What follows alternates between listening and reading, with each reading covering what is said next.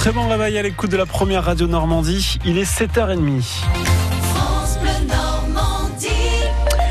Le journal avec vous, Michel Legorgian, ce 13 juin. L'hommage national ce matin aux sauveteurs de la SNSM. Près d'une semaine après la mort de trois sauveteurs au large des Sables d'Olonne en Vendée, Emmanuel Macron présidera à partir de 11h30 une cérémonie à la mémoire de ces trois secouristes. Les quatre survivants du naufrage du canot qui a pris la mer vendredi dernier pour secourir un marin pêcheur en difficulté seront présents.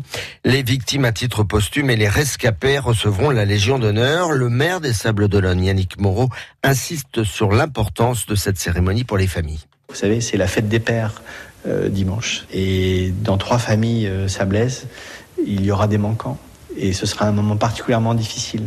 Et le quotidien euh, des familles de marins n'est déjà pas simple de manière ordinaire, mais quand euh, euh, le marin, l'époux, le papa ne revient pas parce qu'il a donné sa vie pour essayer d'en sauver une autre, ce sera un moment difficile. Et la solidarité nationale et l'affection qui va s'exprimer aujourd'hui au cours de cet hommage national apportera un peu de réconfort, un peu de chaleur aux familles éprouvées.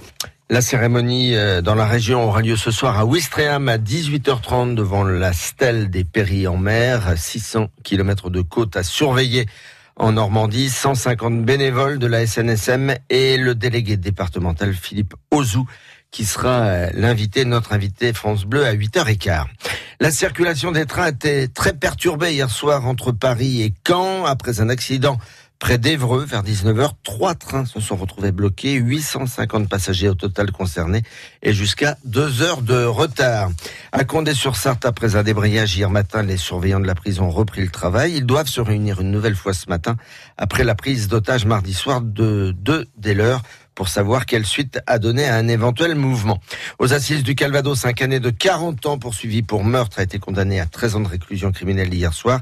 Il avait tué en juillet 2016 un voisin à coups de batte de baseball. La majorité des députés a voté la confiance au gouvernement et au Premier ministre Édouard Philippe. Édouard Philippe qui a obtenu 363 voix dans son discours d'un peu plus d'une heure. Il a présenté les grandes réformes à venir pour la deuxième partie du quinquennat. Dès la semaine prochaine, l'assurance chômage avec notamment une dégressivité des allocations pour les gros revenus, un système de bonus-malus en place pour les entreprises qui abuseraient des contrats courts, et puis des mesures en faveur de l'environnement comme la lutte contre les plastiques. Mais pour les Français, le gros dossier, ce sont évidemment les impôts, 27 milliards en moins sur le quinquennat, et dès l'an prochain, 350 euros en moins à payer pour les classes moyennes. Alors qu'en pensent les intéressés? Justine Leclerc s'est rendue à Poissy à la sortie de l'usine PSA. À l'heure de la sortie du travail, cet employé de Poissy attend de voir si vraiment ses impôts sur le revenu vont baisser. La maman se situe dans la première tranche d'imposition. Elle devrait donc économiser 350 euros par an. On prend ce qu'il y a à prendre. Après, ce 350 euros sur une année, euh, voilà, c'est pas, c'est pas avec ça non plus qu'on va faire des folies, mais bon. D'ici l'an prochain, les foyers qui déclarent entre 9 900 euros et 27 500 euros par an devraient voir leur impôt baisser en moyenne de 350 euros. Pour la tranche suivante, jusqu'à 73 800 euros par an. L'économie annoncée par le Premier ministre est en moyenne de 180 euros. Taylor et Émilie sont méfiants. Il faut étudier parce qu'en général, ils récupèrent l'argent ailleurs. Pour euh, baisser ça, il faut le financement, il faut le trouver. Alors je pense que voilà, ça sera, ça sera ponctionné quelque part euh, où on ne sait pas. Mais peut-être que le 1er ou le 2 juillet, on le saura avec des augmentations de cigarettes ou des choses comme ça. C'est mieux qu'à rien. Il faut toujours un début à tout. L'impôt sur le revenu représente un quart des recettes nettes de l'État. Près d'un foyer sur deux paie l'impôt sur le revenu en France. Et autre annonce du Premier ministre, le projet de loi bioéthique comprenant la PMA pour toutes les femmes sera adopté en Conseil des ministres en mois de juillet et examiné fin septembre à l'Assemblée nationale.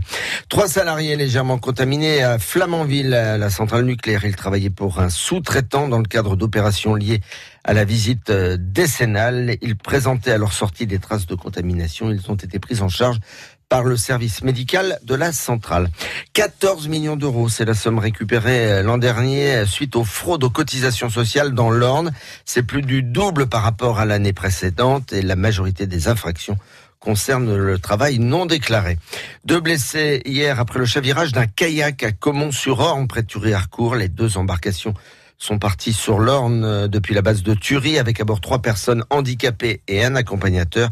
L'un des bateaux a donc chaviré. Les pompiers ont pris en charge deux hommes de 59 et 53 ans légèrement blessés. Ils ont été transportés au CHU de Caen. En sport, Michel, un champion olympique ce soir à Hérouville-Saint-Clair. L'américain Kieran Clement, médaille d'or du 400 mètres et est à l'affiche de la 15e édition du meeting d'athlétisme. 140 athlètes au total sont annoncés et c'est donc la première fois qu'un champion olympique en titre participe à ce meeting normand. Les athlètes paralympiques seront également de la fête. Ils n'ont pas été oubliés avec pour la première fois à Hérouville un 400 mètres handisport, une course qui sera réservée, Olivier Duc, aux non-voyants. Cette course est réservée aux déficients visuels T11, c'est-à-dire que les athlètes ne voient pas ou quasiment. Ils courent donc ce 400 mètres avec un guide, Florian Rottenmacher, responsable du plateau du meeting. Ils sont liés par un lien physique, hein, c'est attaché, et donc il faut courir euh, côte à côte. Ils sont dans deux couloirs séparés, mais ils doivent respecter leur couloir également. Et vous imaginez bien qu'il faut une sacrée coordination entre les deux, beaucoup d'entraînement pour réussir à faire ça. Timothée Adolphe est sprinter de l'équipe de France paralympique sur 100, 200 et 400 mètres. Je suis un peu un couteau suisse.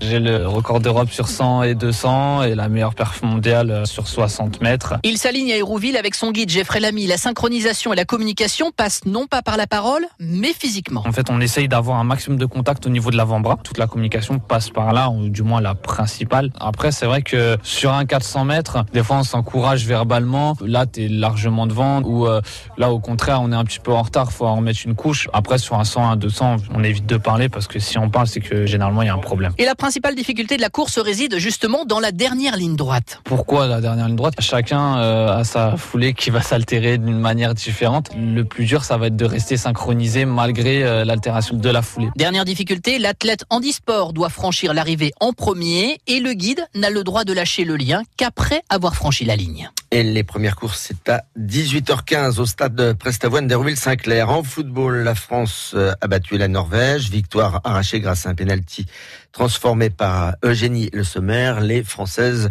sont qualifiées pour les huitièmes de finale. Wendy Renard va finir meilleure buteuse du mondial. Elle a marqué contre son camp hier Bon, je chambre un petit peu.